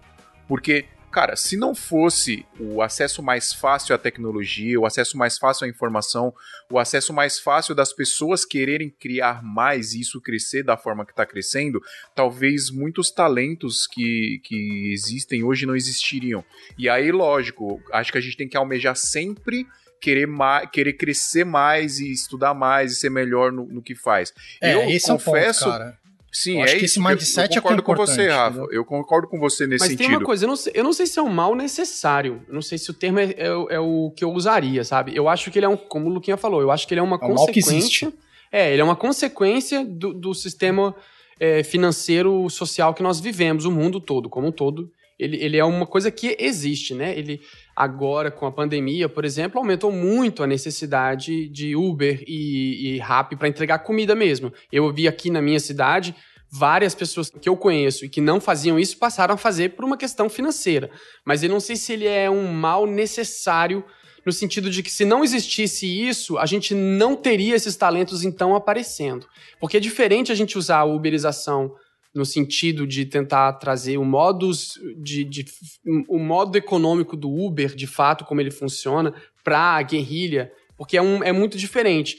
O que eu acho, na minha percepção, que é absolutamente danoso para qualquer uma das áreas, é a gente ficar estabelecendo que arte é muito abstrato. Aí acho que o Adriano é, que falou uma coisa que eu discordo total, que eu acho que quando a gente fica tratando arte como se ela não fosse palpável, mensurável, tabelável, colocar, colocável em, em budget. Se a gente trata ela abstrata, que eu não sei dizer, eu não sei precificar, esse é, o, é, é, a culpa pelo qual a gente é vai precisar uberizar. Pro... É, isso, mas, é isso pelo qual vai, vai precisar mas uberizar. Isso, isso vai sempre Porque se a gente tem que estabelecer área, que sim, a arte é uma está... coisa abstrata, mas ela é uma coisa abstrata pra gente. Se o mercado valorizar, ferrou, cara. O mercado não vai valorizar, ele quer pagar menos, ele não quer pagar é, mais. Eu tenho que então, dizer pra ele que sim. é a gente também, né? Sim, exatamente. A gente, a gente tem que dizer, o, o, o que eu faço é arte e ele custa X. Então, mas isso Tudo não bem existe, cara, mas eu só tenho Y. Aí, aí entra a questão comercial mesmo. Pode ser que você fale, as produtoras fazem isso. Então o que o Heineken tá falando, só pra pontuar, ô Fio, o que o Heineken tá falando é que ele tá falando em outras palavras, mas é basicamente o que a gente fala. A gente passa um preço pro cliente, o preço nosso é X. O cliente aceita, não aceita, é beleza. Se ele não aceitar o nosso preço, a gente não vai fazer o trabalho com ele, tá? É que o Heineken tá falando numa questão mais de tabela, mas a gente faz isso com o nosso, com o nosso próprio tempo. A gente valoriza o nosso tempo com Sim. valores X. Eu só tenho que tomar cuidado, assim, que é, é um negócio até que eu discuti lá no, no nosso grupo lá do, do, do, sala de edição lá que eu participo, que é, é você não ser, tipo, a minha vozinha, tá? Como assim? A minha vozinha, ela falava assim pra, pra gente, ninguém come McDonald's, porque não fazia bem, porque McDonald's não, não serve para nada. Aí ela gastava lá três horas lá preparando macarrão, fazendo macarrão e tal, não sei o que, não sei o que, e fazendo pra gente. Beleza, é legal, tudo bem, só que ela vem de uma época que ela tinha o tempo para isso. Hoje a gente não tem, cara. Então você pegar e ficar batendo em cima falando McDonald's não pode, tipo, mano, não dá. Tipo, eu, eu se eu não passar numa lanchonete às vezes para comprar uma coisa rápida para comer, velho, não como nada. Então, assim, é, aceitar, abraçar o que, que vem de novo, né? No caso, no caso dessa Uber, uberização, é. porque querendo ou não, ela mas é uma quebra. Que, mas desde é que Adriano... de barreira. Peraí, deixa eu falar. Foi mal, foi mal. Ela é uma quebra de barreira para a entrada das pessoas no mercado. Porque antigamente, como, quantos anos você demorava para ser um operador de câmera? Entendeu? Sim. Hoje em dia, você é um operador de câmera comprando câmera ali do lado, ou pegando emprestado com alguém, ou pegando seu então, celular. Então, mas será que não, é, não então, valia a pena o cara aprender a ser operador ah, antes de sair com, comprando e fazendo? Assim, é bom pelo, pelo fato do cara vai errar menos. Então, assim, quando o cara ele tem mais tempo de, de teste, mais tempo de prática, mais tempo, sei lá, sendo assistente de câmera e vendo câmera aplicando, ele tem um conteúdo muito maior para quando ele for operador de câmera. Mas eu venho já dessa época mais guerrilha. Então eu venho daquele negócio assim de tentativa e erro. Você é, imagina vezes... se o, o, advogado resolvesse comprar o livro ali na Saraiva e sai advogando por aí. Hum, então, não, mas, mas aí, é coisa, deixa, Adriano, deixa eu falar. Não pra comparar essa. É, mas Adriano, eu vou é, usar o seu é, exemplo. É, você disse que mano. você quer, você acha que tudo bem eventualmente hum. comer um sanduíche ali rápido porque tem que resolver o problema. Desde hum. que eu acho que sim, concordo, mas desde que você saiba que você tá só tampando o buraco com uma comida que não é saudável e que sua avó tá certa, porque o certo seria comer uma comida saudável o resto da vida. Fazer. Mas Esse não é vai ponto. ter tempo. É, teria que mas é uma escolha sua também, né? É, mas você tem que saber. É isso que eu tô dizendo. Você tem que saber que isso é uma gambiarra para resolver um problema que tá posto. E que não é um modus operandi ok de viver, que você pode querer melhorar, eu mas é para resolver um problema. Eu concordo com o Heineken. É por isso que né, quando, quando eu disse que, é, que isso era o mal necessário, é porque isso é mal, tá? isso uhum. eu acho que não é o, o, o jeito mais correto de se fazer, mas ele é necessário porque sem ele, na, na nossa situação uhum. socioeconômica, não existiria as, essas pessoas e qual trabalhando. Que é o limite? Eu, eu fico pensando, qual não é o tem, limite do eu mal acho que não tem limite. Eu, deixa eu contar, um, deixa eu contar um caos o, aqui. O mercado afunda mais para baixo até chegar nesse mas, a, mas é que tá, ninguém, ninguém tá aceitando. Eu acho que ninguém aceita cara, isso. Cara, os bolivianos que, que ficam em condições análogas à escravidão em Cusco. Mas os, cara, mas os caras não... O cara tá aceitando. É que, pra ele, sim, pra ele é o que ele tá tem no... pra comer, bicho. Então, mas aí a gente tem que ver, porque o filmmaker, se o cara ele já parte do, do ponto que ele tem um equipamento, uma câmera, ele já, eu imagino que a maioria não esteja no, no análogo não, à miséria, passando mal não, um exagero, não, é, é, Você tá colocando aquela condição que o, que o Heineken falou, dos extremos, mano. Não, mas eu queria, ó, deixa, deixa, eu, deixa eu contar um caos, um peraí, rapidão. Eu coloquei a mão na sua cara, Adriano, na tela. Pá, deixa eu contar, ah. um, caos, deixa eu contar um caos aqui rapidão, mano.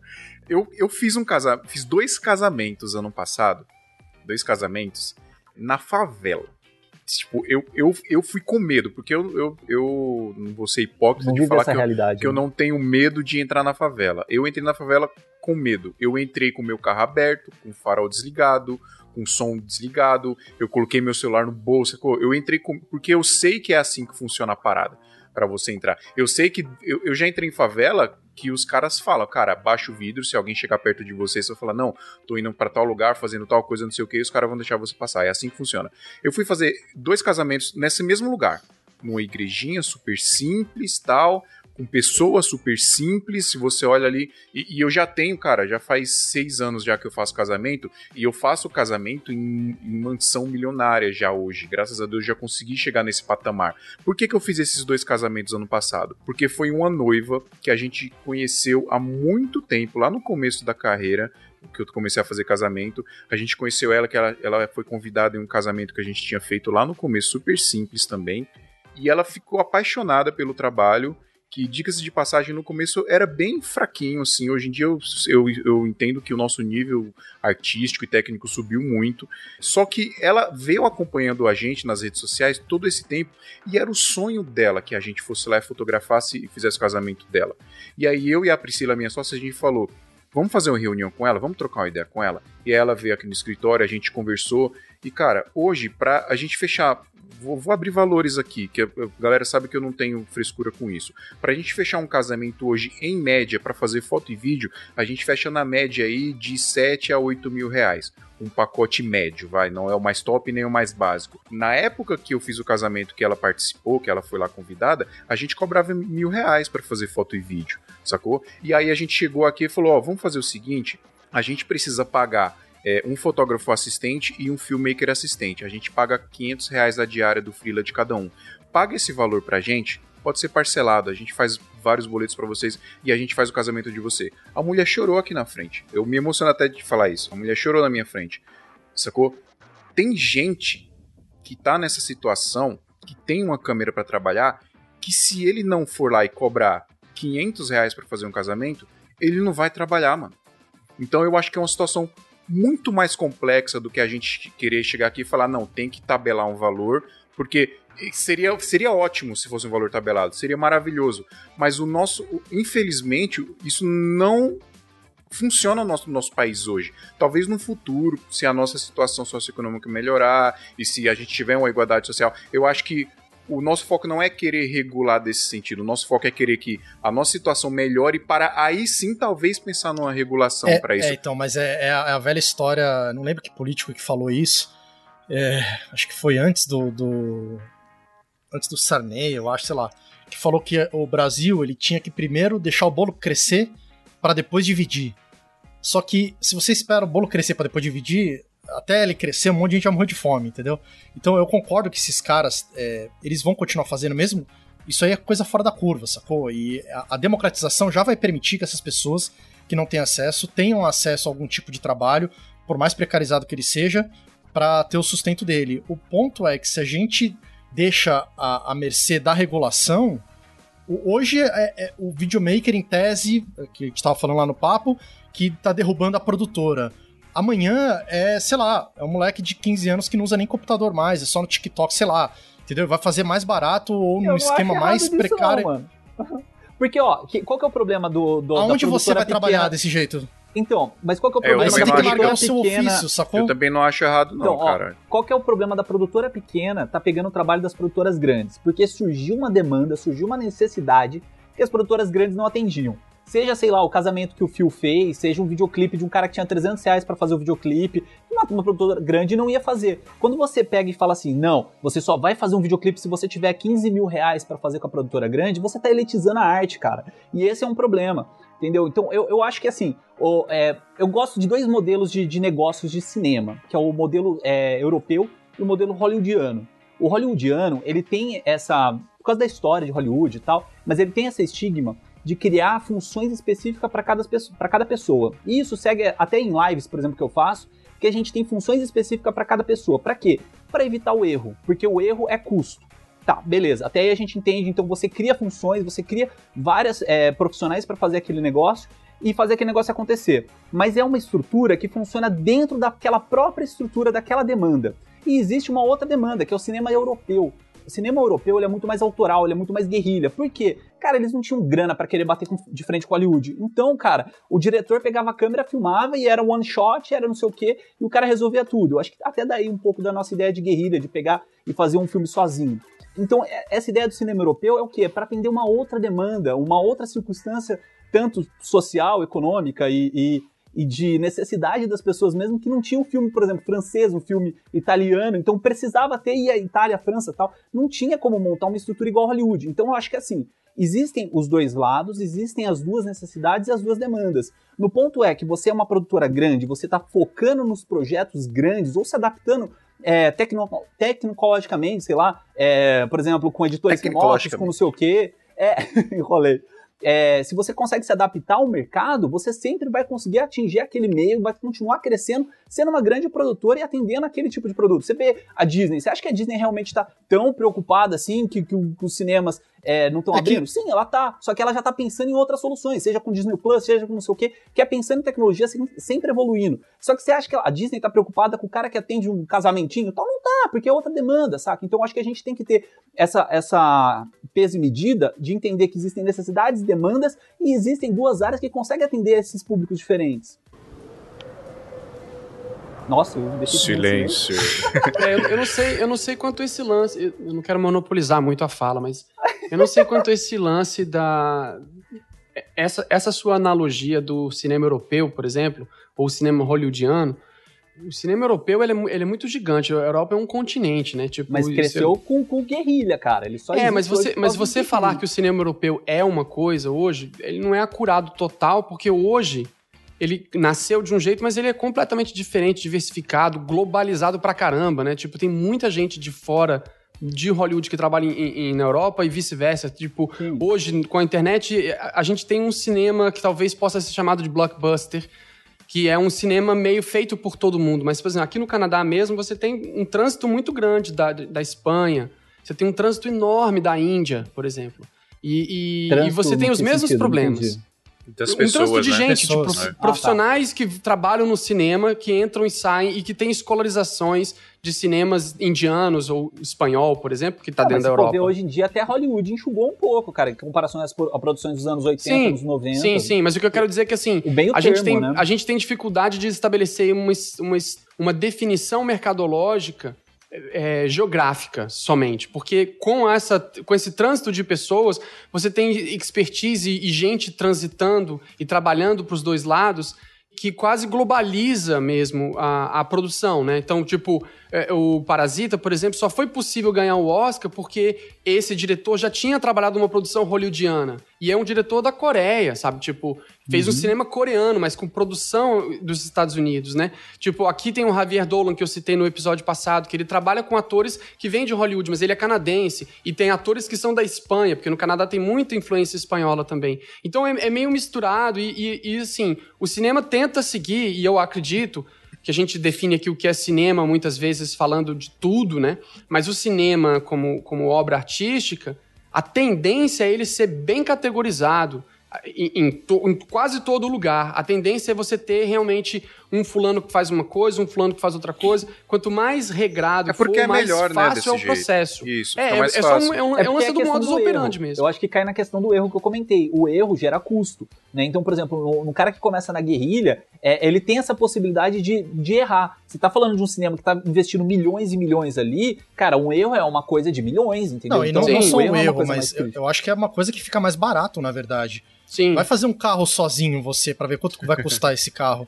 E faz uma linha de produção é. onde um cara aperta o parafuso, o outro cuida do motor, é, exatamente. o outro faz design. Também, eu, acho, eu acho que a gente diferencia o cinema, diversifica as funções do cinema, a, talvez até por uma questão mercadológica. Por exemplo, isso é fato o cinema de Hollywood é um dos grandes exemplos do mundo e é onde mais tem categoria. O cinema coreano, por exemplo, é muito reduzido porque tem menos dinheiro. Então, como eles têm menos dinheiro, eles distribuem mais a função. Lá não tem, não tem o DIT, que é o segundo assistente, com o terceiro da câmera. Não. Lá o diretor tá no set. O editor não tem três assistentes, ele só tem um.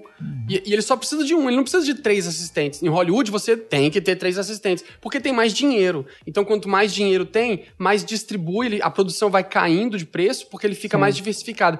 É uma questão mercadológica, eu ah, acho, mas, é, mas é não é uma questão de ideologia. São duas demandas diferentes. A galera que faz filme para Bollywood é uma, um tipo de demanda. O que faz para Hollywood, que vai disputar Oscar e tal, não sei o que, é outra demanda. Quem vai disputar com Hollywood é, demanda, filmes estrangeiros, demanda porque eles estão cagados, a mesma né? estrutura. Chega a mesma estrutura. Quero ver um, um videomaker guerrilha querer fazer um filme para disputar com Hollywood, saca? É, eu acho que são demandas diferentes, produtos diferentes. Eu, eu acho faço que, assim, com celular o, e ganho o Oscar. O ideal é a gente estar tá sempre no meio termo, sabe? Tipo, pegando bom de um lado, bom de outro, uhum. e vamos se adaptar Galera, e pegar a demanda, a necessidade que o, precisam. Infelizmente, Entendi. o nosso tempo acabou mas eu vou. A gente tá ah, falando de. A última, posso falar, falar a última? Eu quero pode, falar. Pode, Luquinhas. Fala, fala, fala, aí que depois eu vou puxar uma, puxar uma pergunta aqui pra gente finalizar. Fala aí, mano.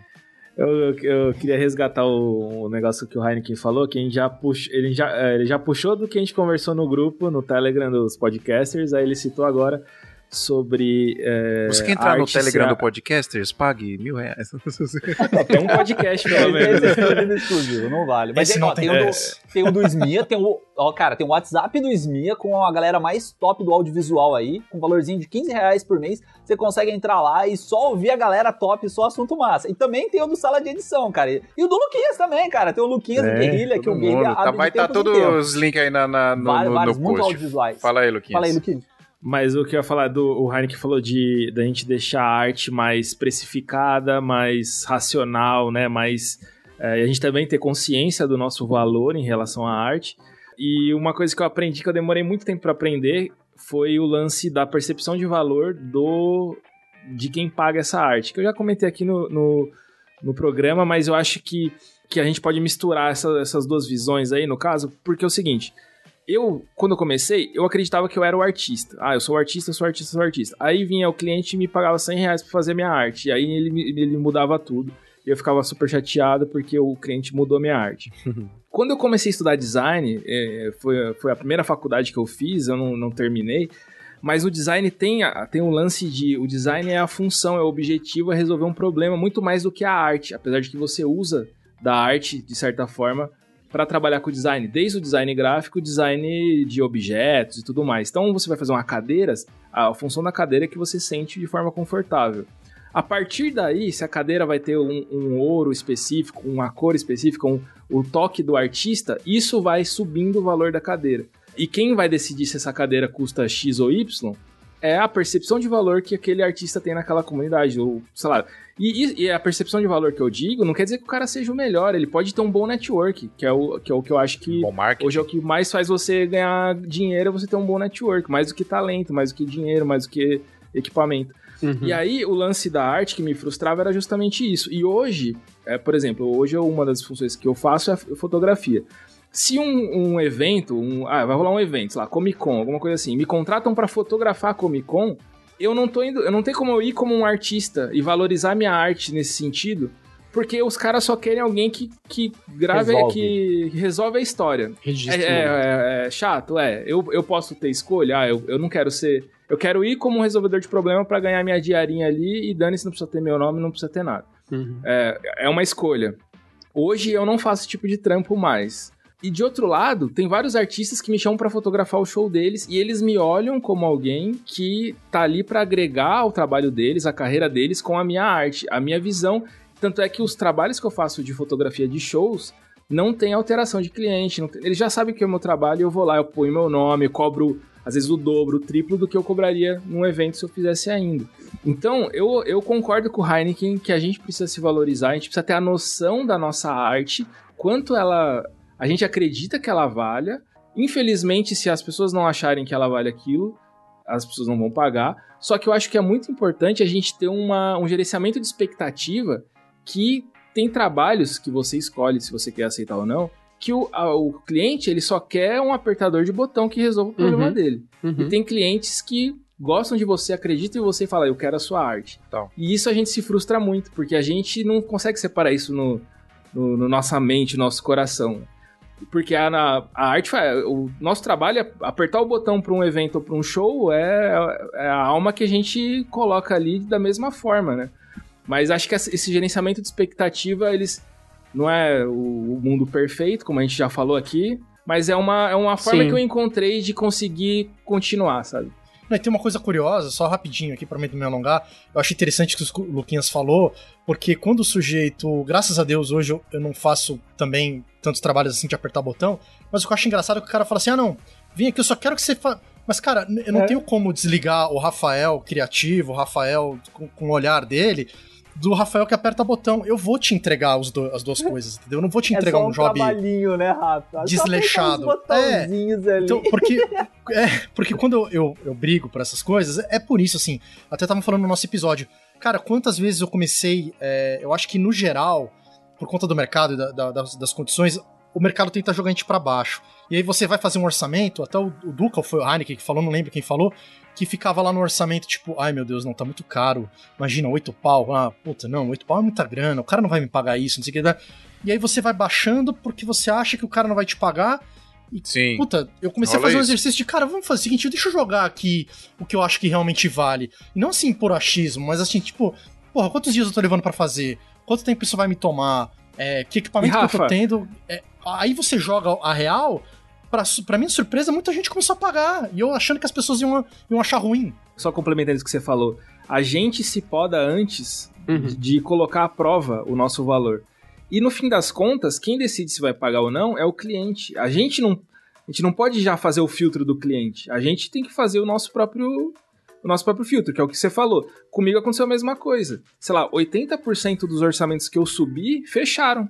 E aí eu penso, putz, se eu tivesse subido isso antes, Quanto de grana eu não perdi nesse meio do caminho? Rapidinho, eu, fi, eu fiz eu fiz um vídeo pro, pro canal do Audiovisuando, né, com o cinematographer que eu contra, con, convidei para entrevistar o Carl Heyman, que foi o cinematógrafo que trabalhou no ET, o Retorno do Jedi e Dawson's Creek. Cara, mega blasta, fiz uma entrevista com ele, perguntei para ele sobre isso, e aí eu questionava essas coisas com ele, tá lá no vídeo do, do Audiovisuando. Aí ele falou que, que ele trabalhou com James Cameron, né? Ele falou que quando estavam fazendo o Titanic, o Titanic, o Caleb, que é um mega cinematógrafo alto nível, genial, um cara assim que todo mundo, né, assim, tipo clássico do clássico do clássico, brigou com o James Cameron porque o que o James Cameron queria era alguém que apertasse botão. Que o cara tava querendo fazer várias coisas artísticas, vários shots diferentes, usando lente. E o James Cameron é conhecido por ser um diretor que tem a lente na cabeça. Ele bate o olho e fala: é 35mm aqui, põe a câmera nessa altura, porque ele, ele é genial, ele enxerga como se ele fosse uma câmera. Então ele não precisa muito do cinematógrafo cuidar dessa parte de decisões de lentes, por exemplo. E o Caleb é, o Caleb é tipo mega genial de lentes, como se fosse isso. Então, quando ele contratou o Caleb, ele tava, o Caleb desistiu do trabalho, falou: "Cara, não quero fazer isso". Porque ele, o que esse cara quer é só um peão que vai lá ficar ligando e desligando a luz. É só o que ele precisa. É alguém que aperte o botão da câmera. Ele não precisa de mim.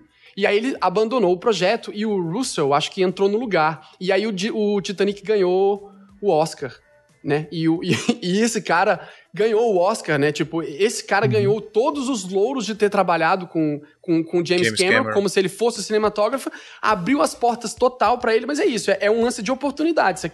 É, às vezes o trabalho não vai também, te dar, né? ele não vai te dar opção artística, mas ele vai te abrir várias outras portas para várias outras coisas. Só que ah, de é, qualquer maneira, palavra, acho que a palavra desse episódio tem que ser vá conforme a demanda, né? Então É, só que é, mais é eu você, acho mais importante você é você como artista não deixar, para mim é, é o meu mantra, cara para de ficar vendendo arte como se ela fosse abstrata. Para. Para de achar que ela é simples que qualquer pessoa faz. Ela é bem palpável, é bem objetiva. Quer vender arte abstrata, quer vender amor, vende para o cliente. Mas para de vender isso para os próximos futuros. Porque o garoto que vai começar a história, ele não pode comprar a ideia de que ele vai desbloquear a vida criativa dele e a, a, vida dele vai mudar se ele tiver uma câmera na mão, porque isso não vai acontecer. ele precisa entender, precificar o trabalho, porque é assim que você valoriza. Porque não adianta a gente falar pra pessoa, valorize seu trabalho. Como? Uma das formas que eu acho que é importante de valorizar seu trabalho é aprenda a enxergar a arte precificada. Aprenda a fazer hora e tabela do seu trabalho. É a primeira coisa pra você se valorizar, saca? O Heineken, eu vou colocar um outro ponto aqui, contrário ao seu, pra gente finalizar para a galera ter um outro é. ponto de vista. Eu acho que realmente a gente tem que valorizar a nossa arte, mas se você está começando agora no audiovisual, se você comprou uma câmerazinha aí no cartão de crédito, lá no Mercado Livre, usadinha, em 10 vezes pagando o dobro, porque tem juros aquela bosta, você precisa trabalhar.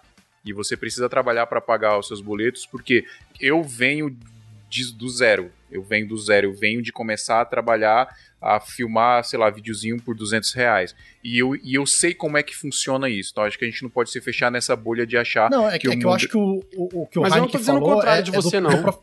É. Eu tô falando eu exatamente assim também isso que, que você falou também. Só que, Acho a, que a gente, gente pode tem fazer que um chegar. episódio inteiro depois falando sobre precificação. Até, Sim, sei seria lá, um legal, exemplo hein? meio bobo, o Einstein, quando ele foi para os Estados Unidos, ele saiu do, da Europa, foi para os Estados Unidos para dar aula, ele cobrou 3 mil dólares ah, o ano para trabalhar. Aí os caras riram da cara dele. Ele falou, por que, que vocês estão rindo? É muito caro? Não, porque aqui por menos de 18 mil dólares você não trabalha. Então, assim, tentar tomar cuidado com essa parte de arte, que é o que o Luquinhas falou, né? De você, tipo, trabalhar só pelo amor, só pela, pela arte e tal. E entender que a arte também é business, né? Então você saber precificar, mas acho que isso a gente poderia falar num outro episódio. Então, né? Adriano, aí deixa eu terminar o meu ponto aqui. Eu, eu vim lá do zero, então a gente não tem que simplesmente achar que a gente vai fazer a nossa arte e vai conseguir trabalhar no mercado, porque isso não vai acontecer. Hoje eu escolho os trabalhos que eu vou fazer e como eu faço isso. De acordo com o cliente e de acordo com a, com a minha demanda e de acordo com o. É, a minha demanda. Tipo, cara, se eu, se eu tô confortável com o que eu tô ganhando hoje, com a demanda que eu tenho, eu não tenho medo de falar um preço pro cliente. Se eu quiser, por exemplo, jogar o preço lá no alto para quando eu, se eu fechar aquele trabalho valer muito a pena para mim, eu vou fazer isso. Porque se o cliente achar muito caro e não fechar, falo, ah, putz, cara, então paciência, né? Esse é o meu valor. Então hoje eu estou confortável para fazer isso, mas no começo da minha carreira eu não era confortável para fazer isso e isso foi um processo de amadurecimento e eu vou, eu vou falar aqui para todo mundo que tá ouvindo. Esse é, tem que ser o seu goal. Esse tem que ser ah, a- o- onde você tem que mirar. Você tem que mirar naquele cliente que vai aceitar qualquer preço que você, que você colocar e que vai querer a sua arte. É nesse cara que você tem que mirar. Mas para isso você precisa de muito estudo, de muito esforço e de muito network. E você precisa evoluir muito para chegar nisso. Mas não quer dizer também que você não precise né, fazer trabalhos baratos, pequenos no começo. Então, é uma Ou evolução. até de graça, às vezes, né? Ou até de graça, É. exatamente. Então, essa é uma evolução, mas você tem que chegar nesse ponto, como eu acredito que todos nós aqui estamos hoje, graças a muito trabalho, graças a muita dedicação. A gente consegue escolher os clientes de acordo com o preço, de acordo com o que aquele cara vai querer da nossa arte.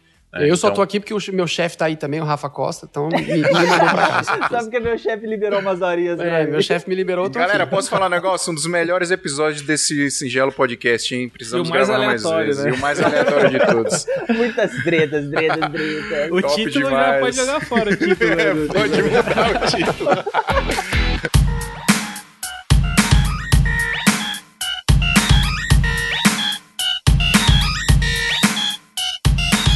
Você escutou até aqui, eu sou o cara que eu sempre vou correr ali um pouquinho mais pro lado da guerrilha, que eu Eu, prometi falar se no. fosse vocês, botavam um clickbait assim, tipo, casamento não é arte. Será? E aí pronto. Deixava Vai ser assim. isso, acabou. Nossa, mano, Vai aí ser você quer arrumar, tre- aí Vai você ser quer isso. arrumar treta com nossos ouvintes. Casamento não é arte, pare de usar Sony. Aí fodeu, vai explodir a internet. Galera, muito obrigado. Valeu, Heineken. Valeu, Rafa Costa. Valeu, Obrigado. Luquinhas aí mais uma vez por ter disponibilizado o tempo de vocês. Valeu, é galera. nóis, muito da hora. E galera, olha que foda. Um monte de cara com um monte de opinião diferente, trocando ideia. Cara, o audiovisual tinha que ser isso sempre, sacou?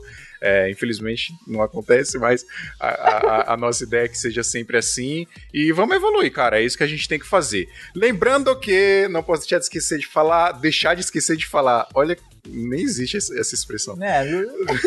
Mas vocês entenderam, a gente precisa muito da ajuda de vocês, pessoal. Baixa o PicPay, clique em pagar, procura Santa Mãe do Iso Alto, faz o plano de 15 reais por mês, que aí, cara, você vai ter toda semana episódios fantásticos como esses aqui, e ainda vai entrar no nosso grupo secreto do WhatsApp e Ah, literalmente... aí eu, eu vou te interromper aqui, eu vou ajudar vocês aí, ó. O Fale. Luquinhas fez isso pela gente também, o, o Heineken, o Adriano Fortin falou. É, galera, é um grupo bem legal. Eu tô lá, é, eu tô no grupo do Smia e tô no grupo do Luquinhas. E eu tô uma no coisa Sala e Heineken... tô no SMI. É, estamos em Não, todos, e uma né? coisa que o Heineken sempre fala, cara, bicho, esses grupos, cara, valem ouro, mas vale muito, assim, a, a grana que você vai gastar pagando do Luquinhas, o do Smia, o, o do Sala, pode pagar mais uns 15 aí, velho, você pagar aí do, do, acho que do audiovisual é gratuito, enfim, cara, é, é altos papos tecnológicos, de, de conceito, de dica, e outra, é assim, é umas coisas que outro dia eu tava num puta perrengue aqui, Falei, puta, onde é que tá aquele botão mesmo que resolve essa parada? Meu, você joga lá em um minuto e meio, tem 15 Google respostas e já. É lindo, é lindo. Entrem no grupo do Santa Mãe aí, vale muito a pena. É, vale a pena. E, Uma o, e o constante mais... masterclass. Isso aí. É, mas é verdade, cara. E o mais importante de tudo, galera, não existe uma opinião só, tá todo mundo tendo opiniões diferentes e acho que é importante a gente ouvir o ponto de vista de cada um e formar a nossa própria opinião. E esses dias rolou até um esquema lá no grupo que a gente estava discutindo uma discussão um pouco calorosa, até eu não vou lembrar sobre o que que era, que tinha um dos, dos assinantes lá do grupo, ele tava meio que pisando em casca de ovo assim, tomando o maior cuidado de falar e pedindo desculpa. Ele falava para mim, Fio, pelo amor de Deus, cara, não me leva mal, me desculpa por discordar de você. E aí eu falei, cara, você não precisa fazer isso. Ah, porque nos, tem uns grupos que eu tô aí que a galera, você não pode falar nada que a galera já comenta. Eu falei, cara, aqui não existe isso. Aqui cada um tem uma opinião diferente e se começar com desrespeito, a é. gente bane. Vale lembrar que, esse que é grupo livre, não tem nada de regra. Esse episódio é. mesmo começou de treta da gente aqui, velho. Eu acho que, tipo, cara. esse tipo de conversa, esse tipo de treta que é o que engrandece mais o nosso, nosso conhecimento, nossas opiniões. Exatamente. Não, mas eu falo que, assim, de, bem de boa falando, até o último conteúdo do Luquinhas ali que ele tá fazendo lá no, no Guerrilha, cara, aquilo é fantástico, essas leituras e tal. É uma coisa que você. É, a gente fica garimpando, às vezes, horas no YouTube até achar coisas do tipo, sacou? Uhum. E aí você pega lá no, nesses grupos e a gente colocando todo dia link de vídeo. O Luquinhas às vezes aparece lá, joga no meu. O, o Adriano, eu Não, vou lá e jogo no, no, Santa Mãe. É uma troca muito intensa, é muito legal, vale muito a pena mesmo. É isso aí, pessoal. É isso, mais um episódio top de Santo Menos Alto. Muito obrigado por ouvir, muito obrigado por assistir. Se você tá aqui no, face, no Facebook, no YouTube. E até semana que vem. Uou! Se você tá ouvindo no Spotify, assiste no YouTube. Se você estiver no YouTube, ouve no Spotify. Estamos em todas as plataformas. TikTok, TikFlow. O editor deve adorar essas coisas. Adora, adora.